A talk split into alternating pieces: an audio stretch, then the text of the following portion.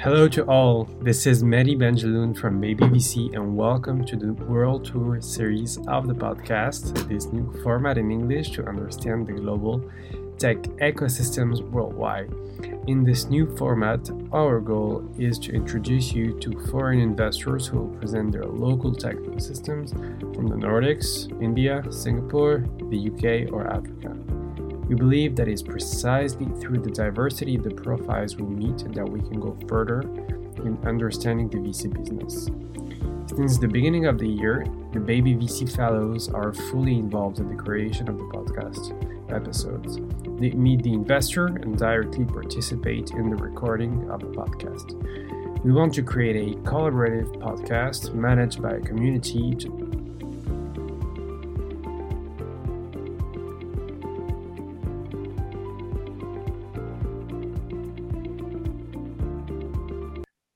Today, I am welcoming um, Itxaso del Palacio, if I'm pronouncing uh, your name correctly, who is a partner at Notion Capital. Hi, Itxaso. Hi, uh, Mehdi. Uh, thank you for inviting me to join you here today. With pleasure, with pleasure. Um, just like I generally do it, um, I would love if you could introduce yourself, um, and tell the story of how you became an investor at uh, Notion Capital just in a few minutes.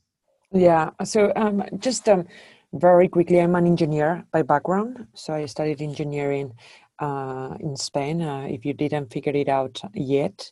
I am Spanish, so I have a, a little bit of an accent. Um, and I worked as an engineer at Daimler, the car manufacturer.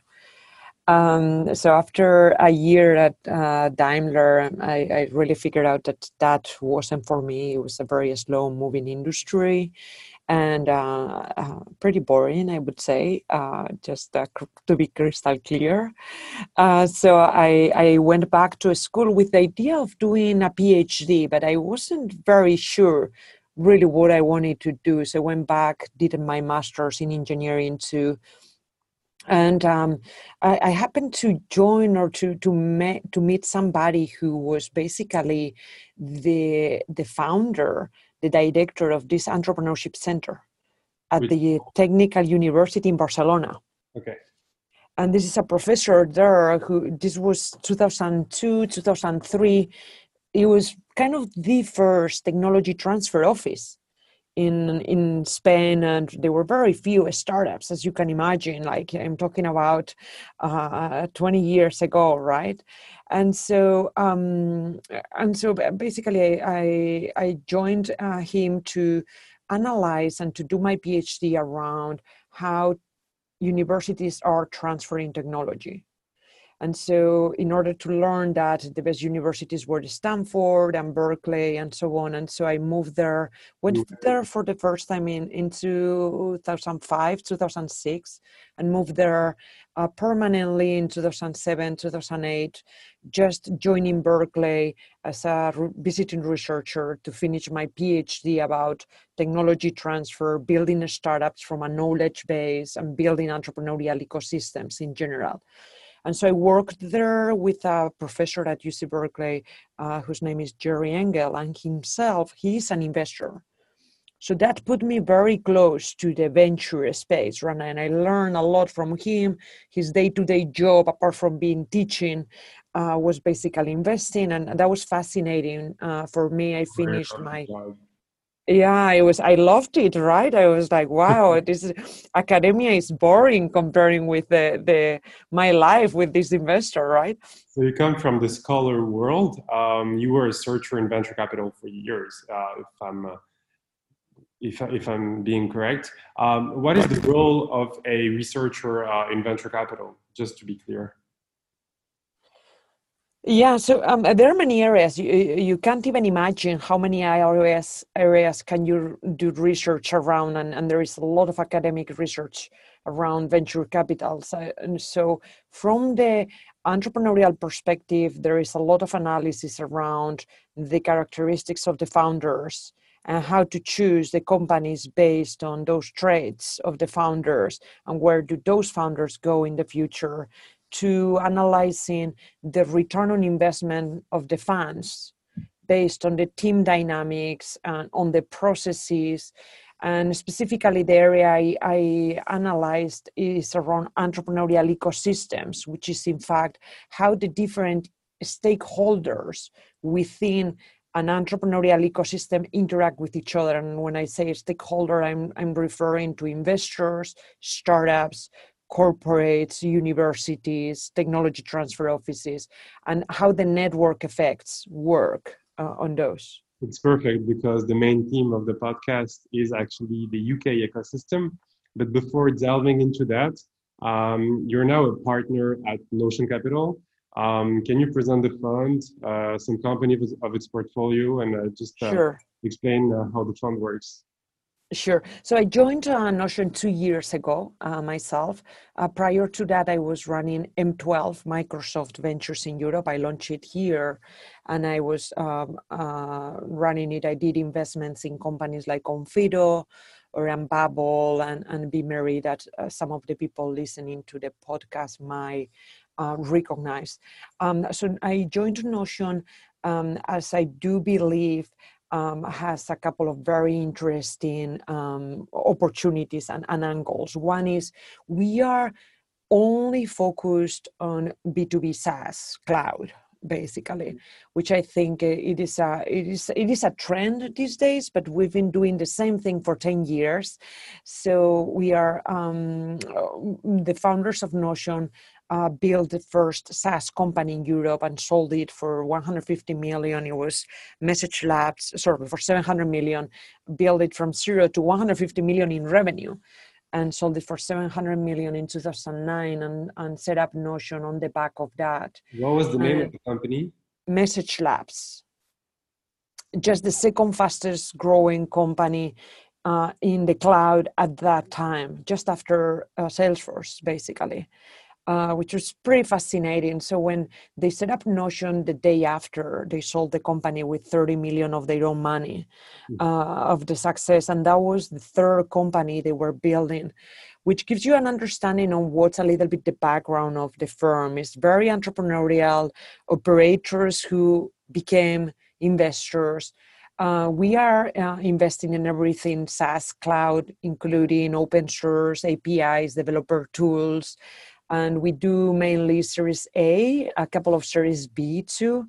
And some of the companies that you might recognize are probably um, GoCardless, uh, Currency Cloud, uh, Tradeshift, which is now um, a unicorn. Do you only um, focus on the UK or is it a pan European fund?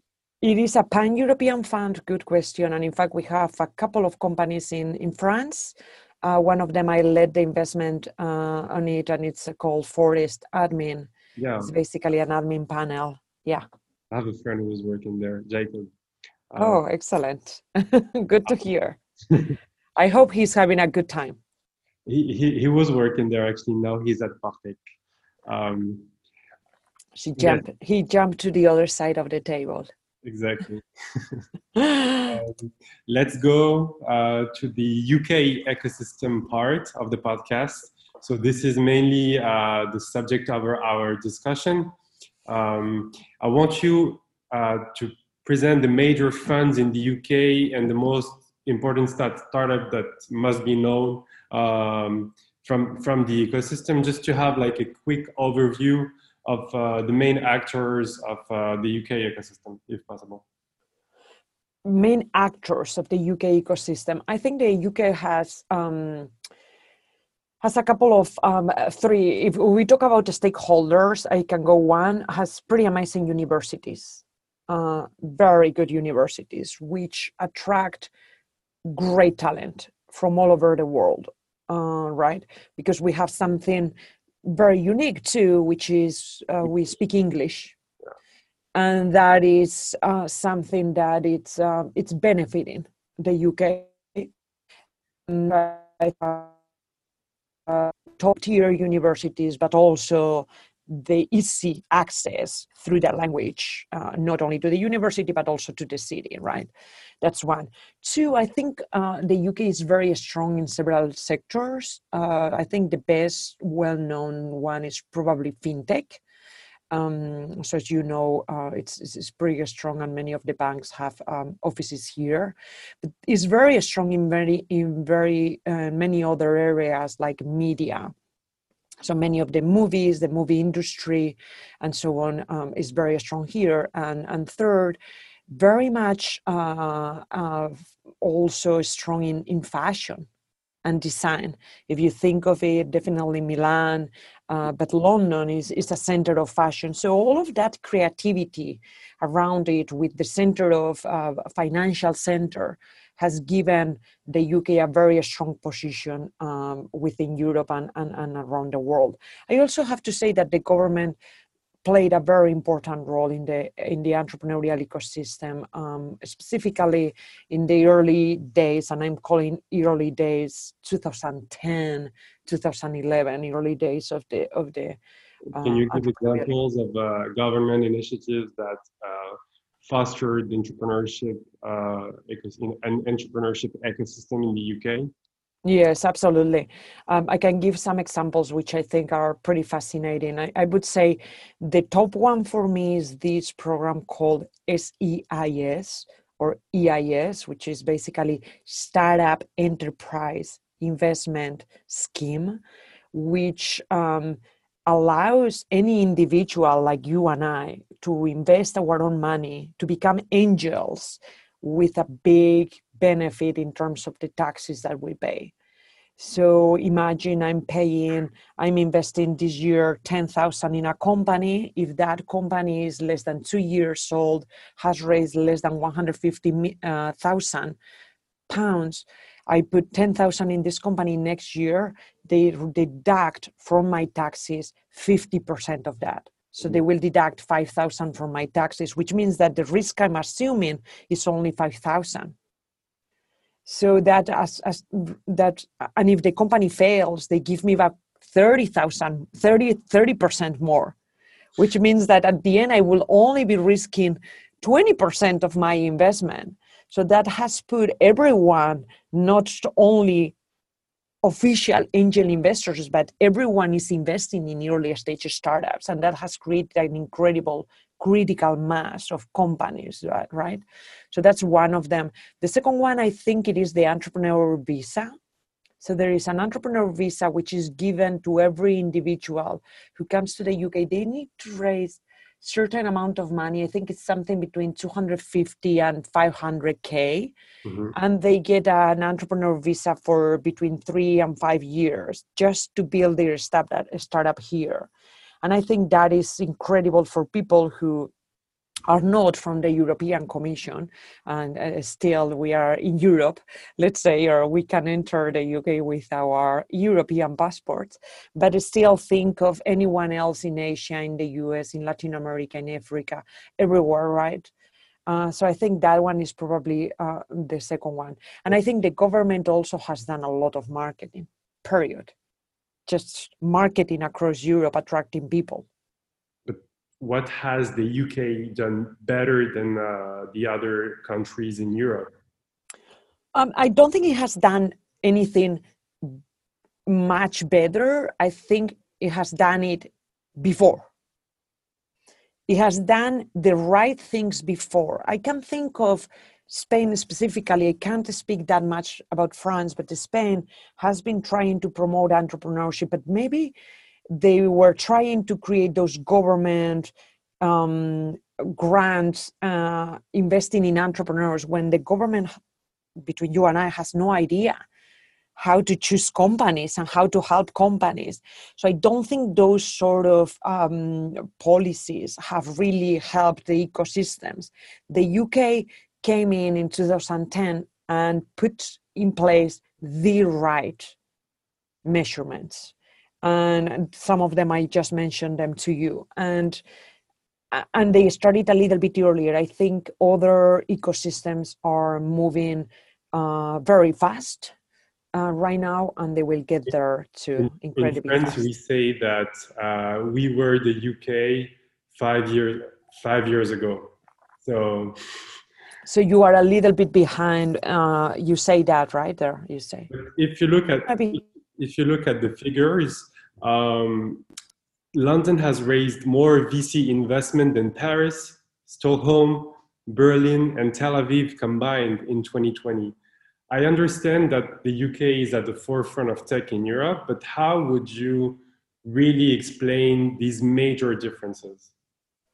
Yeah, I, I would say um, obviously um, I already mentioned um, a couple of them, but um, I think on the top, on the top, I will put English and the door to the US as a main benefit. So everyone speaks English. If I am in in a small town in Poland and I want to study abroad, I speak English and Polish. Okay, so then my option, probably the best option, is to go to the UK, where in fact they are amazing universities, right? If I am building a company and I want to build a global company, I want to reach not only European market but also US market. where can I go? Right? talking about that and talking about expanding internationally, do you think that there is still a real competitive advantage for UK startup to be able to set up in the US more quickly? This is what we call, I think, the famous special relationship. Yeah, um, so I think that definitely has uh, changed a little bit, or at least um, it has uh, become much more frequent from other startups. We can think of many French startups, many of them, setting up in the UK, in the US, and building big businesses, right? Um, in the US, but uh, but the UK definitely was had a, a, a, beneficial position uh, a couple of years ago let's say five six years ago. And so now the now i think there is much more access to knowledge and to contacts and to support in the us um, so anybody can really do it. And everybody speaks english obviously. I'm not saying that only people who are here speak english right? I'm just saying that it is our way to live. I'm Spanish, and I know that all the entrepreneurial community in Spain speaks English. That doesn't mean that when you talk with your customers, you are speaking in English, right? I mean, imagine you are selling to many of the retail um, businesses in, in, in France. So many of them might not uh, have a people in the, in the leadership team who speaks English fluently unfortunately. But this is this is the reality in in in all the countries around europe right?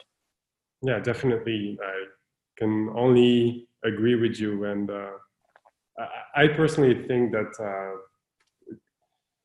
people especially in europe uh, should be able to speak uh, english at a better level than they actually do.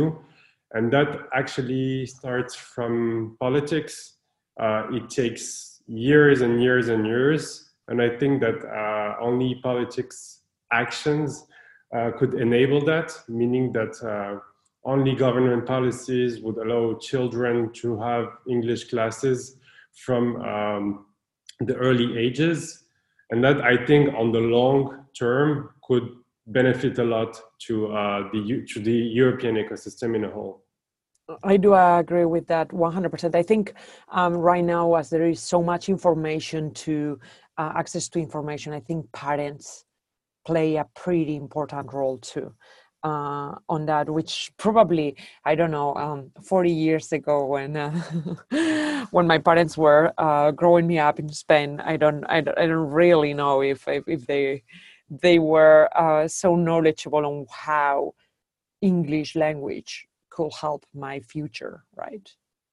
Yeah, yeah, yeah, definitely. Well, actually, uh, I personally had the chance to have English classes from uh, the early age, from when I was 10 years old. And uh, I think we were sensibilized uh, to the fact that English will become so important and that it was very important for us to talk English. Um, I also had the chance to have amazing English professors at school, but I just know that it's not the case for everyone. And also, um, I remember in a podcast that I recorded with Linus Dahg from Inventure saying that uh, one of the key benefits of one ecosystem is that sometimes the movies uh, are not translated into the local language that can play a huge role uh, for the ecosystem. And in France, the movies are doubled on theaters. In Spain, I think the same. So you can kind of uh, just understand on the macro level why also uh, some countries are better at English and some countries are better at expanding internationally, meaning selling internationally than other countries. Yes, correct. Yeah, agree with that. uh, so uh, I, I want to go to another to another point. So you went to Berkeley uh, to take VC classes, right?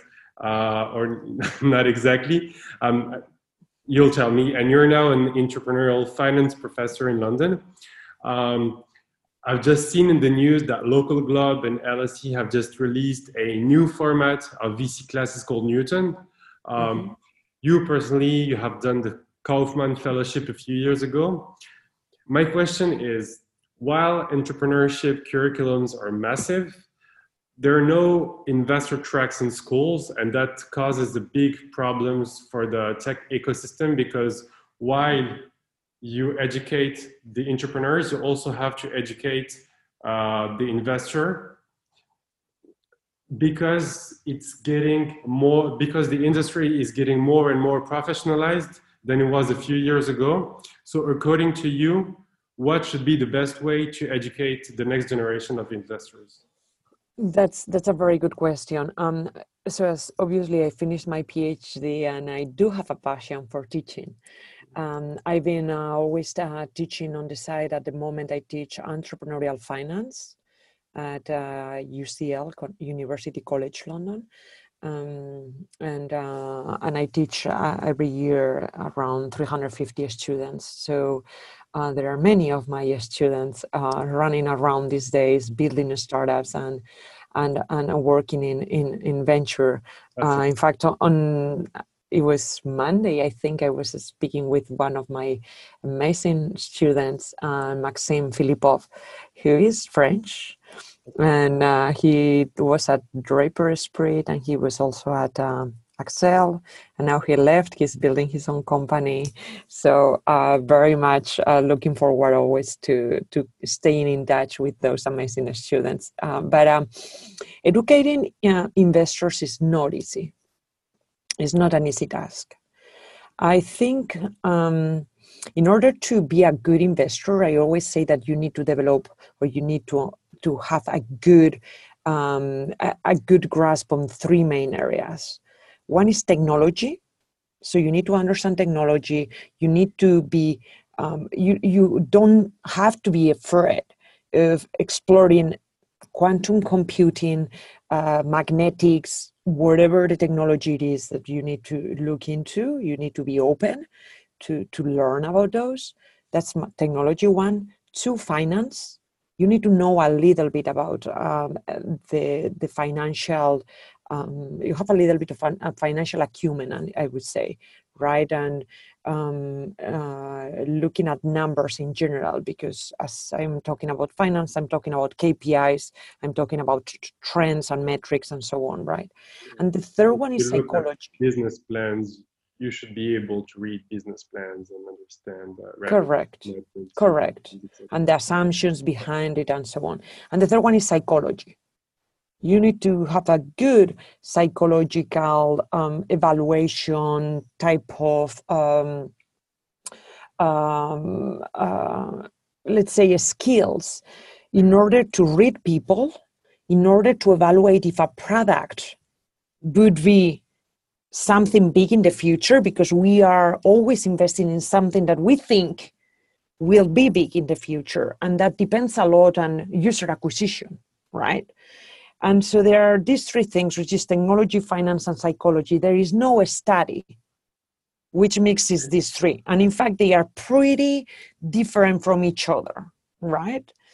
So um, after that, obviously, the, the, good investors come in when repetition happens and when the pattern matching uh, happens, right? When you can compare one company with another one. But independently on that, those are the three things. So um, when uh, when I teach, I find it even difficult to find books which can cover kind of the job that an investor does. I will can mention two literally uh, the the secrets of uh, Sand Hill Road and um, the one by uh, Brad Feld, uh, Venture Deals. Venture literally, those two are the books that explain what venture is about. In fact, the rest try to do something around it, but it is that that is very difficult into it, right? So um, I do think it is difficult to teach. That's one of the reasons. Second is the venture market is not that big, unfortunately. If you want to be an entrepreneur, everyone can be an entrepreneur. So if at the university you teach 300 students, they can all... these 300 all can be entrepreneurs. From these 300, how many do you think they can get into venture? How many jobs for people who are starting their career in venture are in in right? Depending on the number of the firms and the number exactly. of positions on the firms. Correct. And the rotation is not that much people tend to stay in their job they move a little bit up. So i think um, I, I do think those are some of the reasons. There are some programs the ones that you mentioned are uh, clearly the Kauffman Fellows, but you need to be already in investments to be able to be a fellow. Um, in, Berkeley, there were a couple of them in venture, which are very, very good. In fact, they are taught about this by this professor I just mentioned at the beginning. He's the investor and he's the one who teaches those, Jerry Engel. Um, he's the, the professor that I work with there.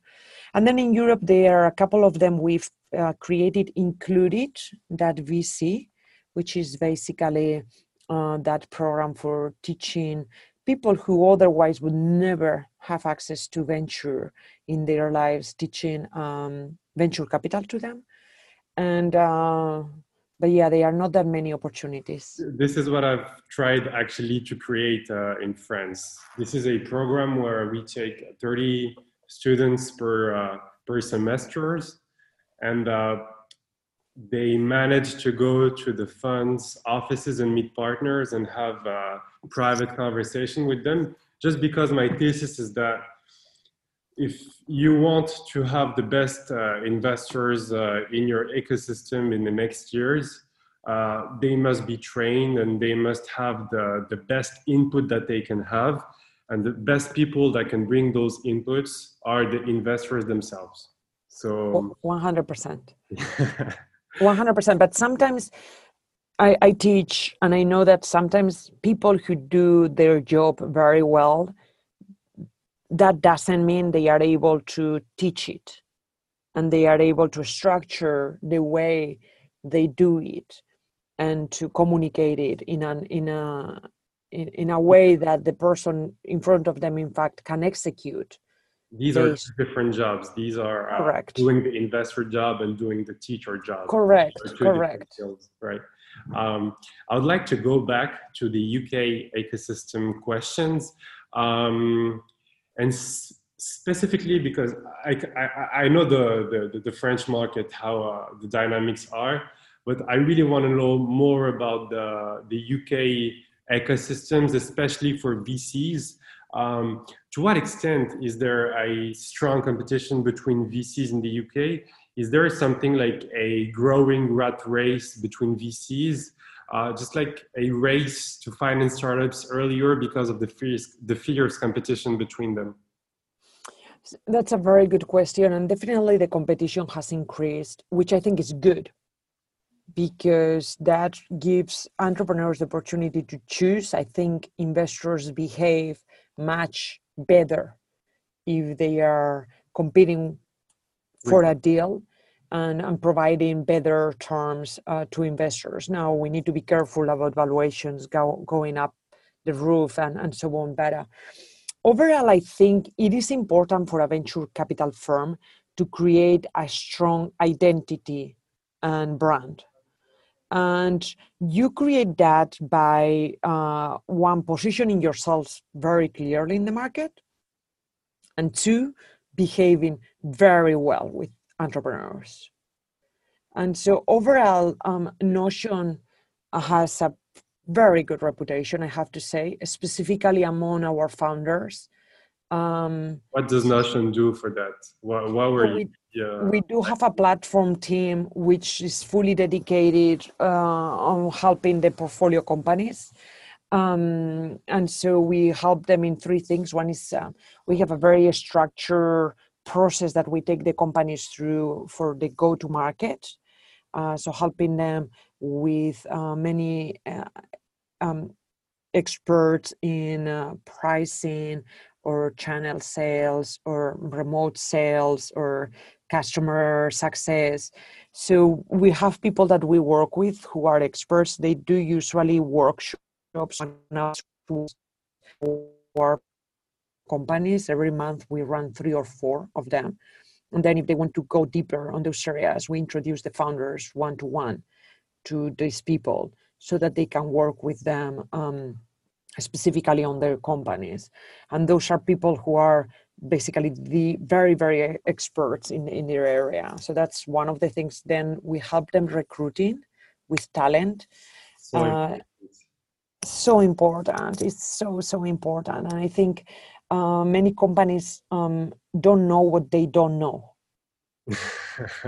and and so they go out and they hire who they know instead of who they need and uh, i think it is very very important to make them understand that if you hire somebody who has uh, seen the movie before they know what is coming. Uh, and but you haven't seen it you know and um, so they can set up the the infrastructure very quickly in order to respond to those threats and opportunities so i think talent is very very important. And the third one is a strategy because as i say we are b2b saas so we collect a lot of data from our companies we benchmark it and give it back to our founders. Um, and just in the last uh, two weeks we collected a lot of data about uh, diversity and inclusion in all the companies. Mm-hmm. And we are giving them back all the data, telling them specifically where they sit within a portfolio of 60 companies which are B2B SaaS in Europe. Uh, what do they do in consequence with this data? Uh, I think it is important to understand, and we've done an analysis on this, and we published a report on the unicorn trajectory. And um, there we proved in numbers, which is very important, that diverse that the unicorns have more diverse teams than the companies that raised more than 100 million but didn't become unicorn mm. just, uh, just for the information that i've seen this number which is crazy uh, since 2011 the uk passed from 12 to 79 unicorns and it, it is it ranks number one in europe and germany which is second is only uh, has only 32 unicorns and 16 for France. Yeah, yeah, but if you look at the growth, most of the unicorns in the UK came in in the last two three years. Yeah, yeah, yeah, and uh, so that you... means in in two three years, France and Germany will also be there. I guess, right? Yeah. I am very optimistic uh, with the European ecosystem overall. I am very optimistic too. When I see everything that happens right now, even in Corona times, it's uh, it's just crazy. I just want to bounce back on um, a last question that um, refers to what we were saying earlier with the with the fierce competition between VCs. Um, when looking at the figures of uh, foreign funds present in the UK, uh, you can see that it accounts for 30% of the UK uh, startup uh, investments, while Israel is first with 49%. Um, what is the importance of a high proportion of uh, foreign investment in a specific ecosystem, and especially in the UK? I think it's super important. The foreign investment is very, very important, and I think it's happening right now in France too. Yeah. Um, later stages, but yes yeah, but absolutely many um, European and US investors are investing there. And this is what is happening that when international investors invest in those companies and sit on the board, right away, the companies born global means they think global in terms of customers. They have access to new markets. They have access to new talent much easier. They have a completely diverse way to think. And, um, and I think it is fantastic. I think um, entrepreneurs in the UK and in France that I am covering France personally uh, within Notion, so I'm responsible for France. I see this with entrepreneurs all the time. Entrepreneurs are welcoming international investors, and um, I know, I mean, French investors are great, but I think everyone is looking beyond their territories to have a, a good, diverse um, uh, um, geographies covered in their in their on their um, on their boards and cap tables, obviously. Definitely, definitely. Um, just to bounce back again on the, what you've just said, it's perfect because it's the last question of the podcast. Uh, déjà, and um, you said that you were covering France. I would love to have your uh, opinion and uh, point of view of the French ecosystem perceived from the UK, even if you cover France uh, from the UK. Yeah. What is your so, view um, So personally, um, uh, I started uh, covering France because uh, we had uh, um, Alex Flamand, uh, who many of the people listening to the podcast might know. He was um, he's French, and he was in our team uh, he moved back to France, uh, and uh, and so somebody in the team had to cover France, and I raised my hand uh, right away. I was absolutely uh, excited about uh, covering France. personally, I do think that there is amazing talent, very good technical universities, yeah. very one very good startups which have grown very fast. And that means people who have been working on those startups and they leave they start their own company they have a good background from the university and they've learned how to grow companies right? There has been money already there so they've nurtured a little bit the ecosystem and it, that is very very good. So i am personally very very uh, excited about it. As i said i i led the investment in in forest admin um, last year.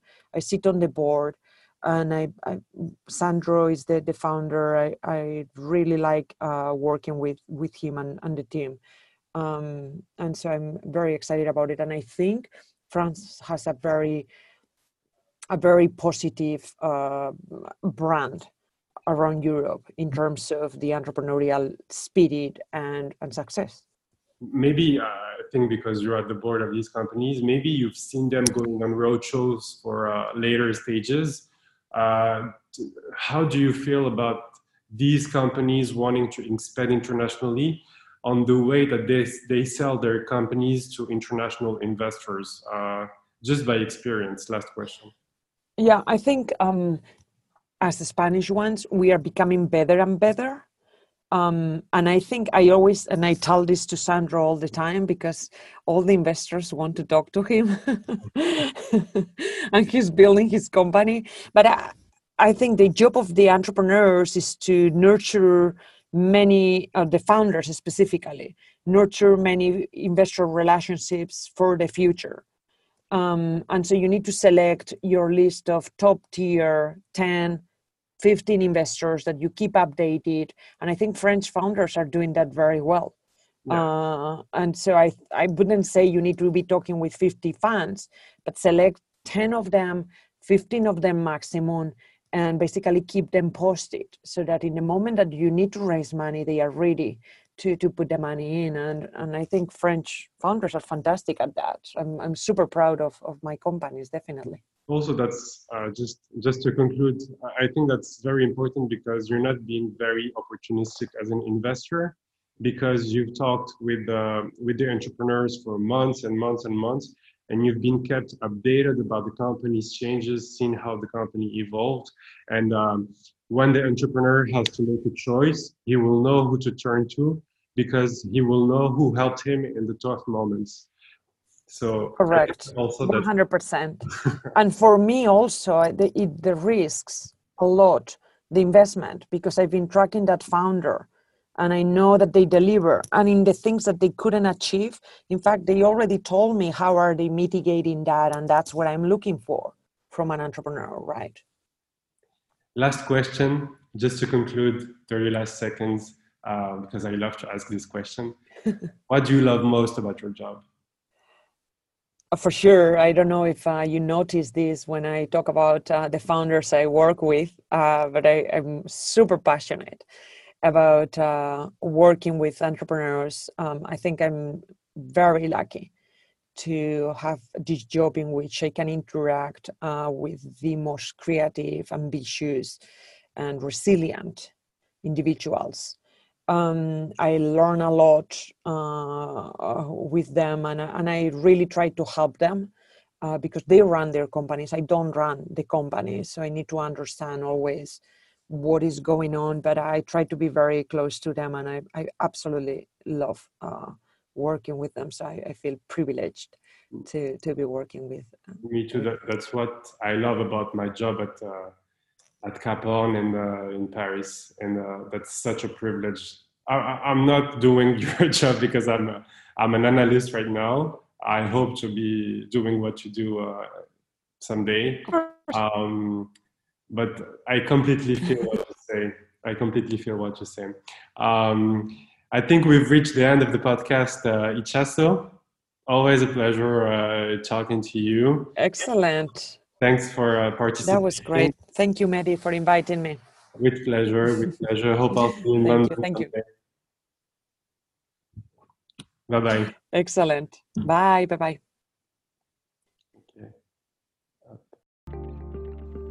This is the end of this new episode of the New World Tour series. I hope it helped you understand this tech ecosystem even more. Thank you very much for listening to it, and if you like the episode, don't hesitate to subscribe so you won't miss the next ones. If you like the podcast, you can rate it, comment it, or share it on the different platforms as well as talk about it. If you want to know more about VC and understand what makes this job, you can subscribe to the Baby VC newsletter that I co-write every week by typing Baby VC on Google or LinkedIn. Thank you very much for your fidelity and see you soon for a new episode.